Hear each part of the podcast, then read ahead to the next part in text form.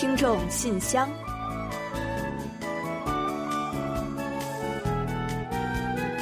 分享最新动态，聆听您的心声。听众朋友们好，我是李璐，欢迎您收听听众信箱节目。听众朋友，大家好，我是婉玲，很高兴啊，又时隔一周跟大家相会在节目之中了。是啊，真的是要说非常的开心了啊。那目前呢，疫情仍在继续，能以健康的面貌和各位相会在这里，非常的感恩，也非常的感慨。那说起来呢，对抗这次的病毒啊。最重要的一点就是要把防护做到位了吧？嗯，没错没错。那感觉啊，通过这次的疫情，很多以前我们忽略的、忽视的，现在呢都重视起来了呢。那不好的生活习惯呢，也在发生着变化。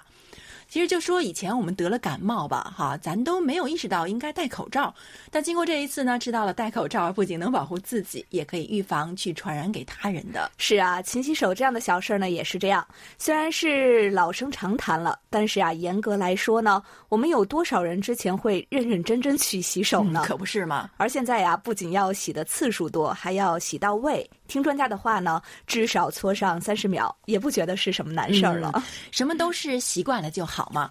像我们办公室啊，还有录音间呢，现在到处都有手部消毒剂。那路过的时候呢，眼睛一瞄，哎，看着了，然后随手就会拿出来擦一擦。那还有呢，以前呢总是自觉不自觉的去揉揉眼睛啊，或者是挖挖鼻孔啊，现在呢都有意识的去纠正了。哎，另外啊，李璐，你有没有发现呢？现在大家呢好像都更关注如何去增强体质了。嗯，发现了啊，我自己呢也是这样。以前啊，工作一忙，经常就吃饭凑合了，总是少不了外卖什么的。但是呢，现在这个特殊时期啊，可是不敢了。家里的这个饭呀也做起来了，花样也多了，而且啊还注意营养搭配了呢。其实好多人都跟李璐差不多，我就觉着啊，这很快就要全民皆厨了呢。都说提高自身免疫力呢，是目前对抗新冠病毒的最好的良药。那这次的疫情呢，也催生了人们对于健康的更多的关注，也让我们改掉了不少的坏习惯。好的习惯呢，是可以伴随我们一生的。所以啊，说不定这次疫情之后，我们会变得更加健康哦。嗯，那就太好了啊！好，那接下来呢，就让我们一起来打开今天的听众信箱吧。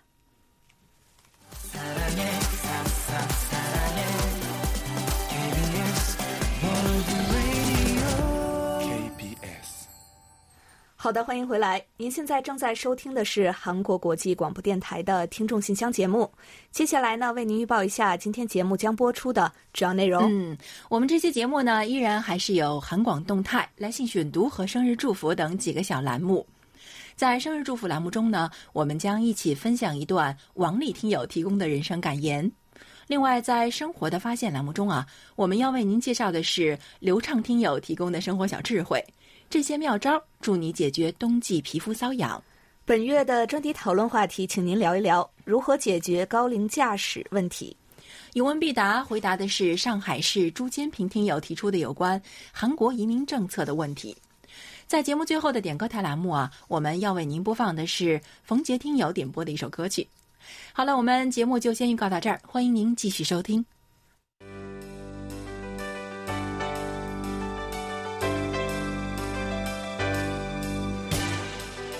众朋友，欢迎进入今天节目的第一个环节——韩广动态。首先呢，三月二号起，我们开始进行了春季的改版。改版之后呢，新闻广角节目更名为“新闻”，新闻焦点栏目取消，仅保留每日新闻的播出。嗯，今日首尔的节目的时长呢，也将有所增加，并且呢，会为您多播放一首好听的韩流歌曲。另外啊，看韩剧学韩语节目呢，将改为每周一介绍新内容，周二到周四呢是重播，带大家一起复习每周所学的内容。欢迎广大听友呢，在继续收听和支持我们节目的同时，将您对我们改版后的建议和意见呢反馈给我们，帮助我们进行改进。嗯，好的，最新动态呢，我们就先介绍到这里。下面啊，我们来公布一下本期节目的获奖听众。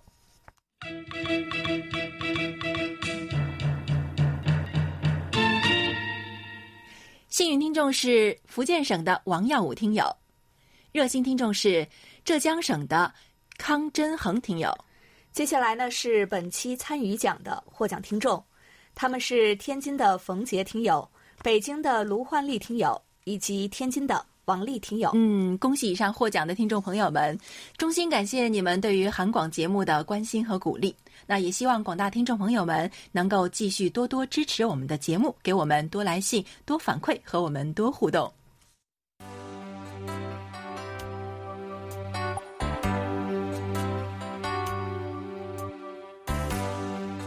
听众朋友，现在是来信选读时间。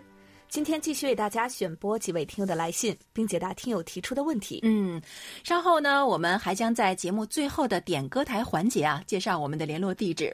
所以呢，请还不太清楚的听友们提前做好准备，到时候留意一下。或者呢，您也可以进入我们的官方网站去查询我们的联络方式。那我们的官网地址呢，也将在稍后一并为您做介绍。另外呢，虽然今后啊我们不再公开征集听友的个人信息了，但是呢，为了确保顺利向大家赠送礼物，我们还是希望发送电邮的听友呢，在信中能够注明您的详细的通信地址以及您的姓名还有 ID 编号。发送手写信的听众朋友呢，请把您的姓名、地址和邮编写清楚。最好呀，自己工整一些，以便我们登记和联系。嗯，好的。接下来呢，我们就来分享一下今天的第一封来信吧。那随着最近啊，韩国新冠疫情的不断扩散啊，我们全球各地的听友们呢，都纷纷的发来了问候，也让我们的心里呢觉得暖暖的。像山西的王明璞听友就写信来说啊，KBS 的李璐还有婉玲，你们好。新冠肺炎疫情在中国呢逐渐减弱了，已经开始了复工阶段。但是万万没有想到，韩国疫情却逐步增加，让人十分的担心。希望各位呢，在工作上以及在上班的途中呢，要做好防护，那保护健康。祝愿韩国的疫情能够早点过去。另外呢，还有福建的王耀武听友也发来了问候，他说：“KBS 全体同仁，你们好。近来新冠疫情扩散，希望大家能够多多注意安全。现在的病毒真是人类历史上最严重的自然灾害了。”希望亚洲人民团结一致，能够共同抗击病毒。患难之际见真情，只要大家团结一心，一定可以战胜疫情的。得知韩国大邱等地疫情严重，所以呢，非常希望韩国加油，大邱加油，全亚洲的人民团结起来，坚定信心和勇气，一定能够取得这场战役的胜利。另外啊，还有流畅听友呢，他也写了好几封信来提醒大家做好防护。他在信中说。韩广的各位主持人还有编导，大家好。最近除了关注国内的疫情，也很关注韩国的疫情情况。那疫情呢，本来控制的是挺好的，治愈出院的人数也挺多。没想到在大邱和庆北两个地区，因为教堂聚会突然爆发，参加相关活动的人员很多，流动性也很大，数字呢迅速的上升。每每看到激增的数据呢，我都感到很揪心，也充满了担心。在这种情势下，依然还是有大规模的人员聚集活动在进行。哇，真的是希望疫情引起这些人的重视。不管你抱有怎样的观点和想法，应该以自己及他人的生命安全为优先，更不能危及他人的生命安全。疫情一旦扩散，代价是惨痛两个字都无法形容的。在中国，中央付出了巨大的人力、财力、物力来抗击疫情，以及弥补疫情带来的方方面面的影响。付出的代价是非常惨痛的，希望这些能给那些还没有对疫情给予足够重视的人们敲响警钟。希望中韩的疫情能够快快结束，早日恢复正常的生产生活。韩广的各位工作人员也一定要多多注意，多多保重才好。嗯，感谢各位啊，特别是中国听友们的关心。那正因为大家呢也都经历了相当艰难的战役，才会对韩国的情况更感同身受吧。看到中国的疫情得到了初步的控制，那我们在这里呢也是挺为大家开心的啊。当然啊，复工之后呢也要小心一些，千万不要功亏一篑才好。现在呢，韩国上下呢也都对疫情非常的重视。那学校推迟开学，很多企业和公司呢开始了居家办公，万不得已外出的时候呢，人们也都会戴上口罩。对于由于疫情受到重创的人们呢，各方面也都在伸出援手。那比如说啊，善良房主运动，那也就是给这个租户们减租或者是免租的运动啊，正在向全国各地的市场和商业区扩散。大批的医护人员和志愿服务者呢，也都自发的去奔赴疫区。所以啊，请大家不要担心，我们还都挺好的。那韩国人在危急时刻呢，从来没有输过，这一次啊，也一定会赢的。好，再次感谢各位听友的关心，请大家放心，我们一定会好好的。嗯，感谢几位听友。另外呢，北京市的卢焕丽听友呀也来信说：“李璐老师、婉玲老师、汉斌老师，大家好。今天是二零二零年二月二十日，农历雨水。北京今天十度，非常的暖和。相信首尔此时也温暖如春了。这段时间由于受到疫情的影响，我一直在加班，非常忙，所以给柜台去信不多，还请见谅。”我每天除了正常上班，还要协助居委会做外来人员登记和小区巡逻。春节也未能回家与家人团圆，但只要有时间，我都会在网上关注韩广。这次疫情发生后，韩国政府反应迅速，给中国人民以巨大支援，我们非常感谢。也希望韩广的各位老师多加小心，保护身体。我想问一下易贤老师，韩国是如何应对突发疫情的？由于受疫情的影响，韩广监听员的礼物和证书还没有收到。另外，我的台历都送给听友了，如果还有的话，请补发我一本台历，谢谢。好的，没有问题啊，卢焕丽听友。呃，想必呢，您一定是把我们的台历分享给了不少的老朋友们吧？呃，希望他们呢都能喜欢这份礼物和您的心意。我们呢也会在近期啊再为您补寄一本的。但就像您刚才也是提到了，最近呢邮政系统非常缓慢，给大家的礼物寄送呢都出现了大量的延迟，一时半会儿啊恐怕是寄不到了。最近呢首尔的天气也逐渐开始回暖了，春天呀确实要来了，感觉天儿呢也明显变长了，只是不知道疫情什么时候能够彻底的过去，人们心中的春天何时才能真正的来临？想必呢，您也从新闻中了解到了，最近韩国的疫情呢是非常的严重，各行各业呀也都有像您一样的人呢在坚守各自的岗位，不论是医护人员、社会服务人员，都值得我们感谢和尊重。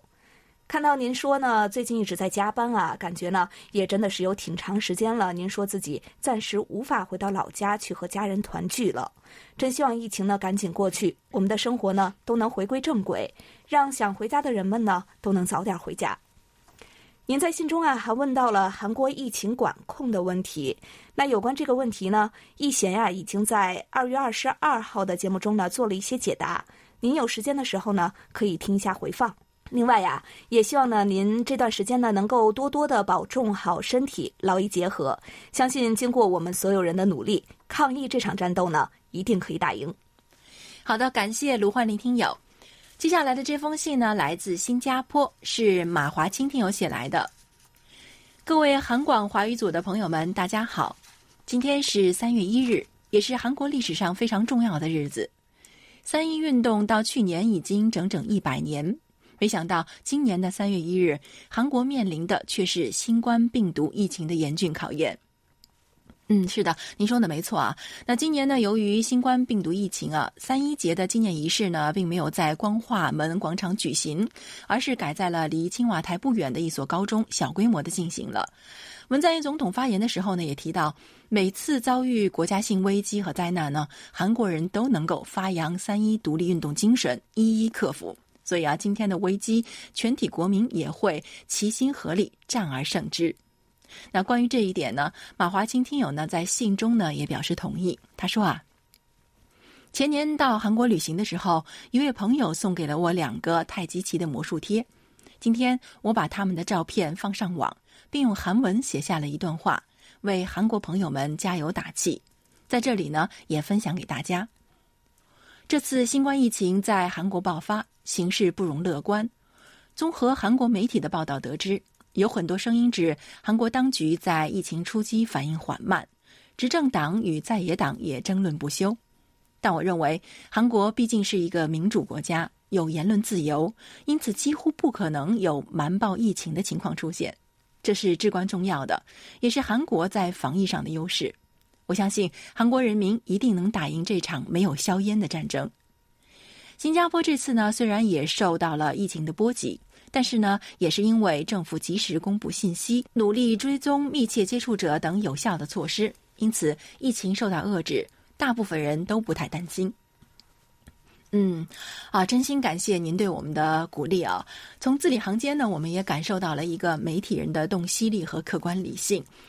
那这次新冠疫情啊，新加坡的表现呢，我看网上啊，真是有很多的赞赏。那有人说啊，新加坡的防疫呢，表面上看起来呢，似乎很有些佛系啊，但是呢，防御的效力却极其的高，几乎呢是对疫情最早反应的国家，并且呢，伴随着疫情的变化，在不断的调整防疫的预案和追踪的体制，高效并且严谨，那值得很多国家学习。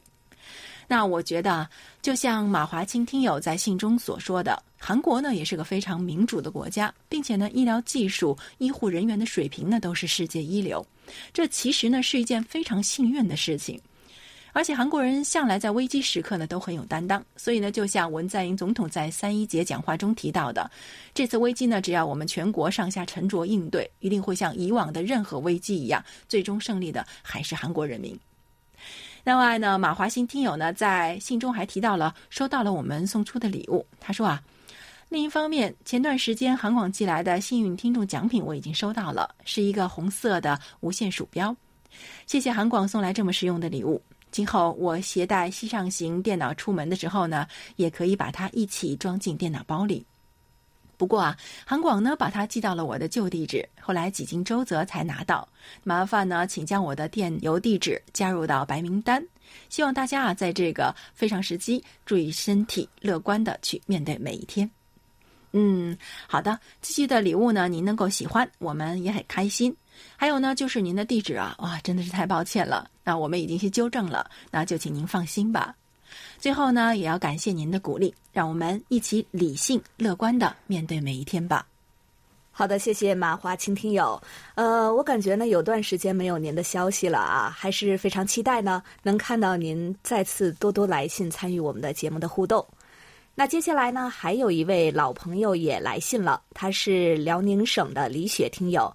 他说：“亲爱的李璐、婉玲、汉斌以及韩广全体编播老师，你们好。”在第九十二届奥斯卡金像奖上，韩国导演奉俊昊的电影《寄生虫》连续斩获最佳影片、导演、原创剧本和国际电影四项大奖，也打破了奥斯卡最佳电影从未颁发给非英语电影的铁律。这一盛世荣誉的《寄生虫》也成为了最大赢家，更是一部改写历史的作品。韩国电影第一次拿下小金人儿，还一次性拿了四座。确实，就现实主义的题材而言。《寄生虫》绝对是一出好戏，影片犹如一幅阶层固化的现实画卷，着实戳动了不少人的心。虽然前半段电影的基调都是搞怪、暧昧，甚至是趣味横生，而在观看影片的时候，也更是充满揪心和谨慎，因为这一切都是建立在谎言和欺骗上的假象，就像小孩子玩的沙堡，只要轻轻一碰就会坍塌。寄生虫把贫富差距这一社会问题背后的扭曲和阴暗，以及人物的内心世界都诠释的淋漓尽致。穷，能不能作为要挟正义的一个借口？这一平衡或许是由富人的自私自利率先打破的，但我们也不要把穷人的恶放在社会的阶级对立之下，试图推脱一切。无论富人、穷人都是如此，先是人，再有贫富之分。现实中的家庭条件、机遇、社会因素都难以让每个人拥有完全对等的资源，不是穷就可以无所事事、自暴自弃，甚至胡作非为，以为这些都可以被无条件的谅解。就像电影里的金家四口，他们为了跻身上流阶层，像虫子一样躲在阴暗的角落里，不惜作假、陷害、下毒、杀人，达到自己的寄生目的。他们试图用金钱来烫平一切生活中的褶皱。同时也否定了褶皱里的整个人生，否定了自己作为人的价值和尊严这一最重要的前提，以至于他们开始用“有钱所以善良”这样的话来自我麻痹，为不可告人的恶行开脱。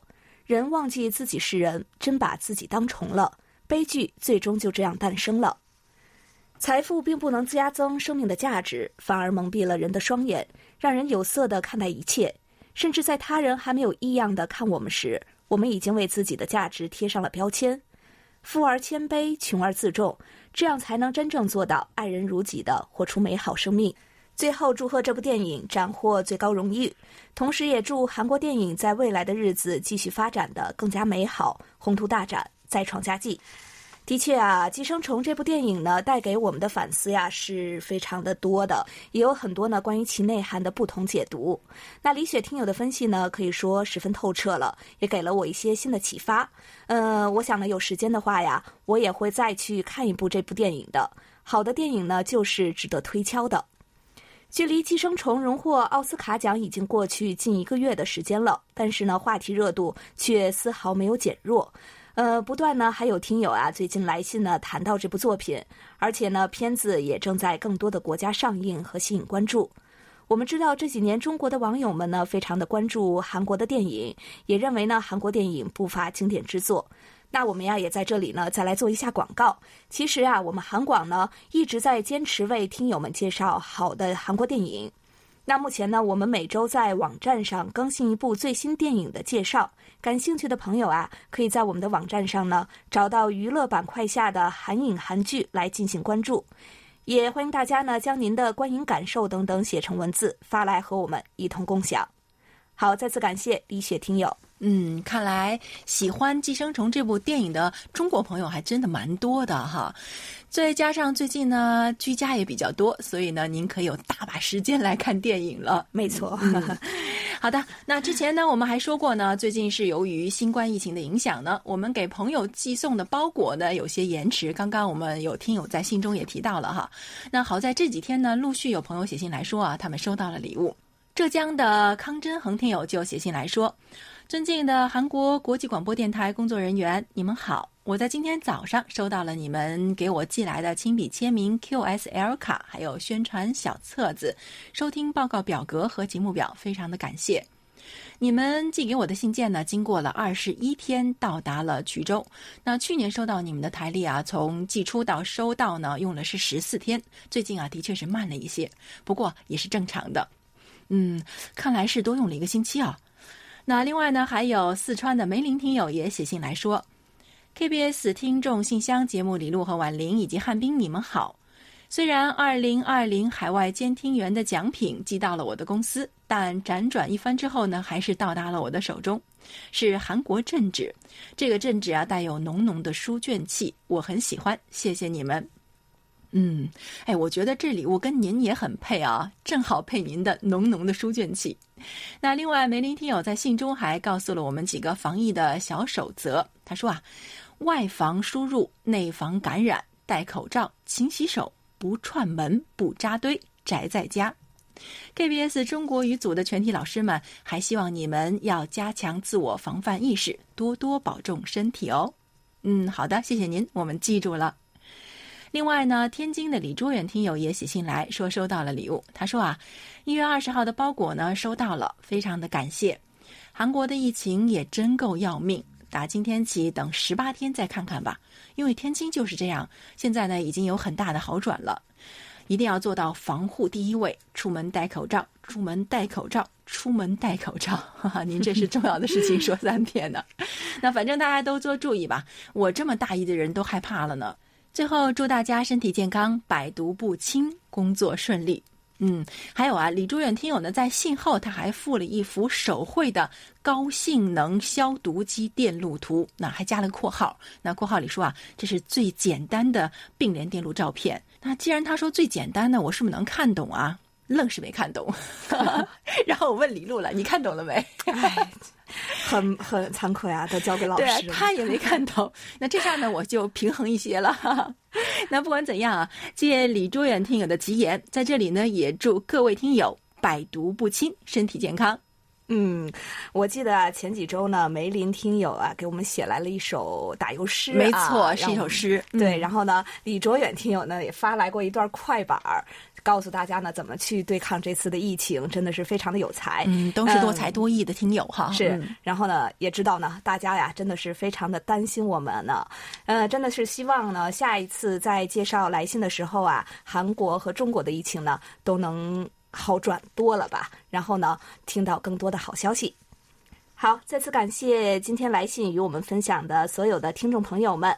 那时间关系呢？本周的听众来信先介绍到这里，接下来呀，我们一起进入一周最甜蜜的单元——生日祝福，为下一周过生日的朋友们送去我们最美好的祝愿。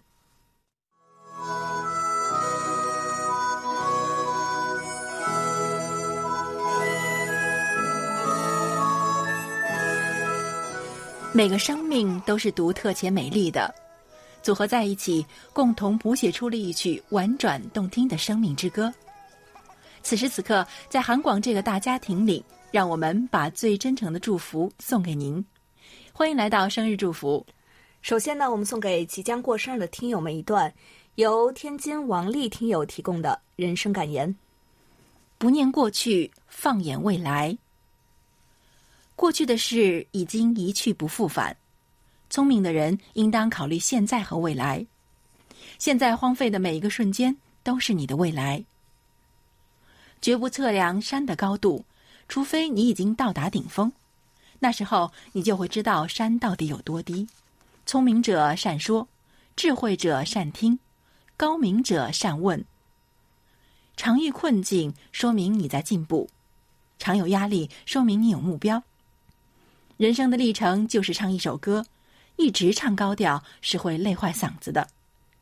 成功就是一把椅子，双手插在口袋里的人是爬不上去的。不要在这个努力拼搏的年纪去选择安逸。好的，感谢婉玲，也感谢王丽听友与我们分享刚才这段话。同时呢，我们借着这一段话，祝福即将过生日的所有的听众朋友们生日快乐。嗯，接下来呢，我们就把这首由少女时代演唱的《说出愿望吧》送给三月一日到三月十三日过生日的所有听众朋友们。也希望我们每个人希望疫情早点过去的愿望能够早日实现。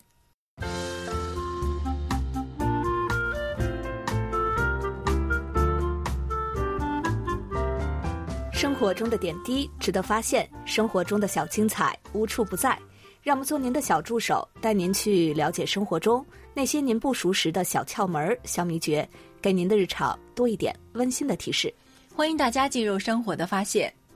今天我们为大家介绍的是黑龙江省流畅听友提供的解决冬季瘙痒问题的小妙招。嗯，那首先呀，我们来说一说为什么一入冬就会发生这个皮肤瘙痒问题呢？一般来说啊，夏季外界温度和湿度较高时呢，皮脂的分泌较多；而到了秋冬天气干冷时啊，皮脂的分泌呢也会跟着减少，所以呀，皮肤就开始显得干燥起来了。嗯，原来是这样。那另外呢，随着年龄的增长啊，皮肤分泌的功能会减退，保护和滋润皮肤的皮脂分泌呢也会跟着减少，那就会引起皮肤的干燥和瘙痒。这也就是为什么皮肤干燥引起的瘙痒症呢，更多的呢是在中老年人中出现的原因了。嗯，正因为皮脂分泌减少了，所以呢，在秋冬干燥季节呀，一定要做好皮肤的保湿。在洗完澡后啊，记得及时给皮肤涂上一层保湿产品。在涂抹护肤品的时候呢，注意不要使劲去搓揉皮肤。而对于敏感皮肤者呢，最好是选用不含酒精、色素等刺激性物质的保湿产品。嗯，现在呢，很多人也都开始，就是每次洗澡之后都会用这个啊，那叫什么来着？啊，身体乳。对对对，用这个身体乳了，效果我自己以前不怎么用，现在用了之后真的是效果很好的。嗯，那另外啊，皮肤瘙痒症呢，分为全身性的瘙痒症和局部性的瘙痒症。老年性的瘙痒症呢，多全身性发作。不过呢，小腿近前呢是更容易发生，而且呢，临床上啊，患病人群的年龄也在呈逐渐降低的趋势。有些老人呢，一有瘙痒感呢，就会采用这个热水烫或者是用力去抓挠的方式，以痛止痒。结果呢，就会使得全身的皮肤呢出现了抓痕、血痂等等的继发皮损，有时候呢可能会出现湿疹样的改变。那抓伤皮肤呢，会很容易的继发细菌感染，真的是很麻烦的事情。对，好像听起来还挺严重的啊。嗯，那要缓解这个干燥瘙痒，医用的凡士林，嗯，凡士林非常的便宜啊，其实很适合这个老年人来使用的。面对瘙痒呢，切记去挠抓。对于这种皮肤干燥引起的这个瘙痒，越抓会越痒，而且呢还容易损伤皮肤，甚至继发感染。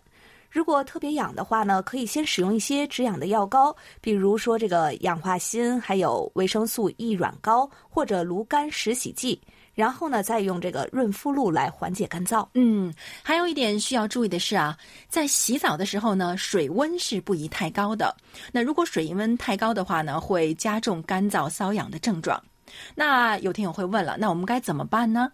那是这样啊，一般来说呢，即使是在冬天，洗澡的水温呢接近或者是略高于人体体温就可以了。也就是说，大概三十七度呢到四十度为宜。冲澡的时间呢也不要太长了，最好能控制在十到十五分钟之内。在饮食方面呢，推荐两个冬季对皮肤很好的饮食给大家。首先呢是红肉白河银耳汤，将红肉类百合、银耳加上这个适量的水以后，放到砂锅里煲汤就可以了。快煲好时呢，再加一点盐调调味儿。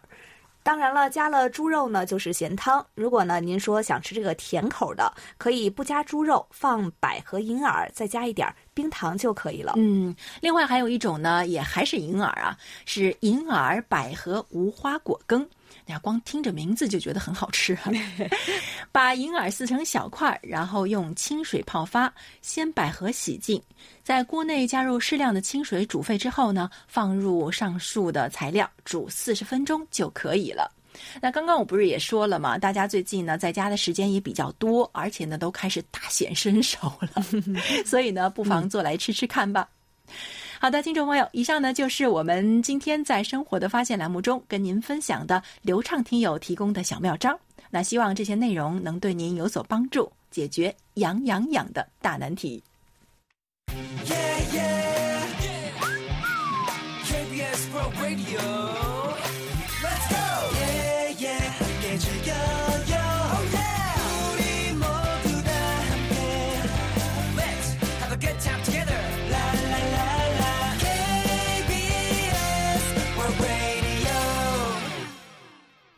好的，欢迎回来，这里是韩国国际广播电台的听众信箱节目。下面呢，我们一起进入今天的专题讨论环节。首先呢，强烈呼吁广大听众朋友们还是多多来信，参与一下三月份话题的讨论：如何解决高龄驾驶问题？嗯，接下来呢，我们也先来为您介绍一下四月份的讨论话题内容。那四月份的话题啊是。流感、冠状病毒、口蹄疫，还有禽流感等等传染病呢，纷纷以这个更强的姿态出现了，并且呢，伴随着全球化的加深，不断的蔓延，直接严重的危害着全球人类和生物的生存。不少专家和学者呢，对此提出了警告，还有人担心未来传染病会大流行，将对全球构成更大的威胁。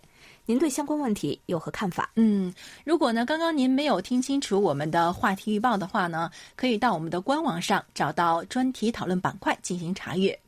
欢迎大家多多参与每月的话题讨论，畅所欲言。幸运的听友可以获得奖品哦。接下来呢，再来介绍一下我们本月的话题吧。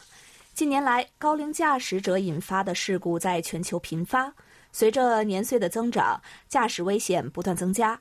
但是呢，随着老龄化不断加深，老人出行又是一个非常现实的问题。您认为应有哪些对策来解决高龄者驾驶问题，规避相关风险，同时呢又能方便老年人的出行？好的，接下来呢，我们就一起进入今天的专题讨论。今天要跟大家分享的是陕西省郭慧明听友的观点。按照联合国规定的老龄化人口标准。当一个国家六十五周岁以上的老年人口占到了总人口比例超过百分之七，就表明该国家已经完全步入老龄化社会阶段。在这百分之七的老年人口之中呢，有相当一部分老年人手中有着合法的汽车驾驶执照，多年来习惯了驾驶私家车出行。随着老年人的年龄继续增长，身体状况会发生根本性的变化。视力、听力、行动等等，感官功能在逐步下降。面对突发事件或者是紧急状况，很难迅速做出正确的判断。另外，六十周岁以上老年群体容易发生比例较高的心脏病、高血压、脑血栓等等老年疾病，也会影响正常驾驶行走的车辆，或者是带来交通隐患。一旦身体到了这个年龄段，与年轻人相比较。老年人驾驶的车辆交通事故发生的概率会增加很多，另外也不利于老年人的身心健康。为了老年人的身体健康，为了老年人能够方便出行，国家和政府还有交警部门很久以前就考虑到了这个实际问题，很早以前就出台了有关老年人驾驶车辆的交通法规。规定年满六十周岁以上必须一律降低为小车驾驶证，必须每年实行体检，可以根据身体状况判断是否保留驾驶资格，保证下一年的安全行驶。国家和政府对老年人出行也给予了极大的支持和帮助。七十岁以上的老年人免费乘坐公交卡，并且呢，每辆公交车的前半部分呢设定为老弱病残专用坐席，大大的方便老年人的安全出行，同时也避免了人为交通事故的发生。好，以上就是郭慧明听友的观点。好的，感谢郭慧民听友的分享。今天的专题讨论呢，就介绍到这里。接下来，我们一起进入下一个环节。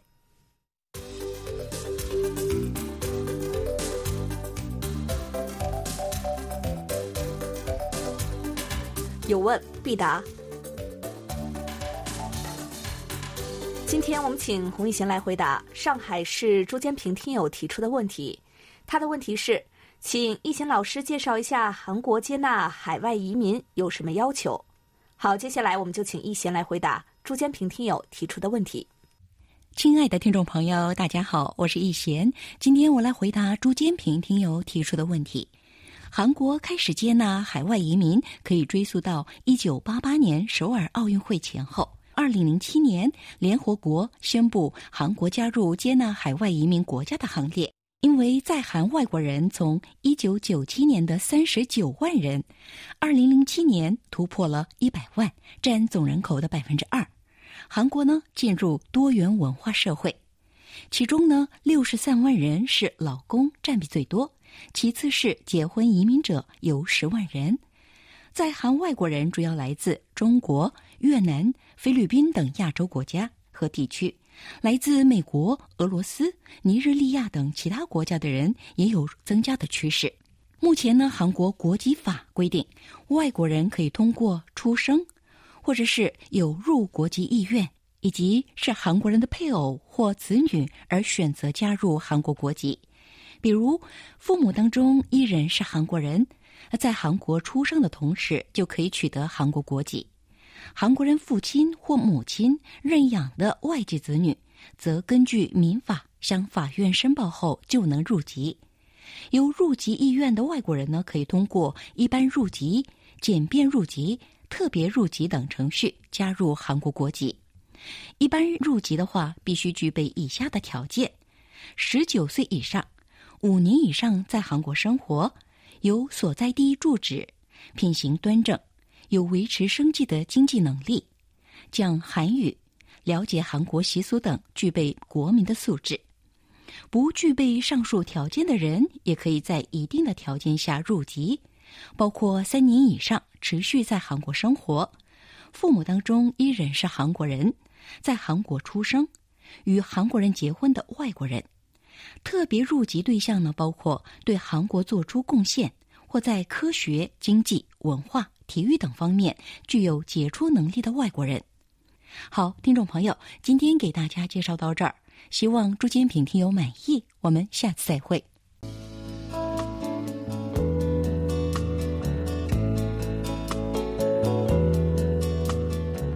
节目最后是点歌台栏目。天津的冯杰听友来信说啊，我想在听众信箱的点歌台栏目中点播《我们相遇的日子》这首歌，送给在抗击肺炎一线作战的医务人员们、建设新医院的工人们、在岗位上奋斗的警察们和为湖北奉献爱心的所有朋友们，为你们点赞和祝福，好人一生平安。中国加油！嗯，感谢冯杰听友点歌啊。那我们也要把这份祝福送给所有在一线、在前线努力保护我们生命与安全的可敬的人们，也请你们一定要保护好自己，平安归来。那家人在等待你们，我们也在期待你们凯旋。嗯，让我们一起加油。好，那在播放歌曲之前呢，我们也再提醒大家一下。您呢，可以在应用市场下载我们的 APP KBS World Radio On Air 和 KBS World Radio Mobile，利用手机或平板电脑来收听韩广的各档节目。同时呢，我们也再来播报一下韩广的联系方式：来信请寄韩国首尔市永登浦区汝矣岛洞汝矣公园路十三号 KBS 韩国国际广播电台中国语组。邮编呢是零七二三五。您还可以发送电子邮件，那地址是 chinese at kbs 点 co 点 kr。上网收听的听众朋友们，请记住我们的网址：word 点 kbs 点 co 点 kr 斜杠 chinese。好了，听众朋友，那到此呢，本期听众信箱节目就要在 Tilly Tops 演唱的《我们相遇的日子》这首歌曲中结束了。非常感谢大家将近一个小时的陪伴，同时呢，也要感谢参与今天节目的各位听友，与大家共享您的所见所闻所感。欢迎大家继续给予我们鼓励和支持，给我们多来信，多提宝贵的意见和建议。愿我们每一个相遇的日子都能留下美好的回忆。好，到这里，我们韩国国际广播电台一个小时的中国语节目呢，就全部播送完了。主持人婉玲和李璐在韩国首尔，祝大家周末快乐。我们下周再会。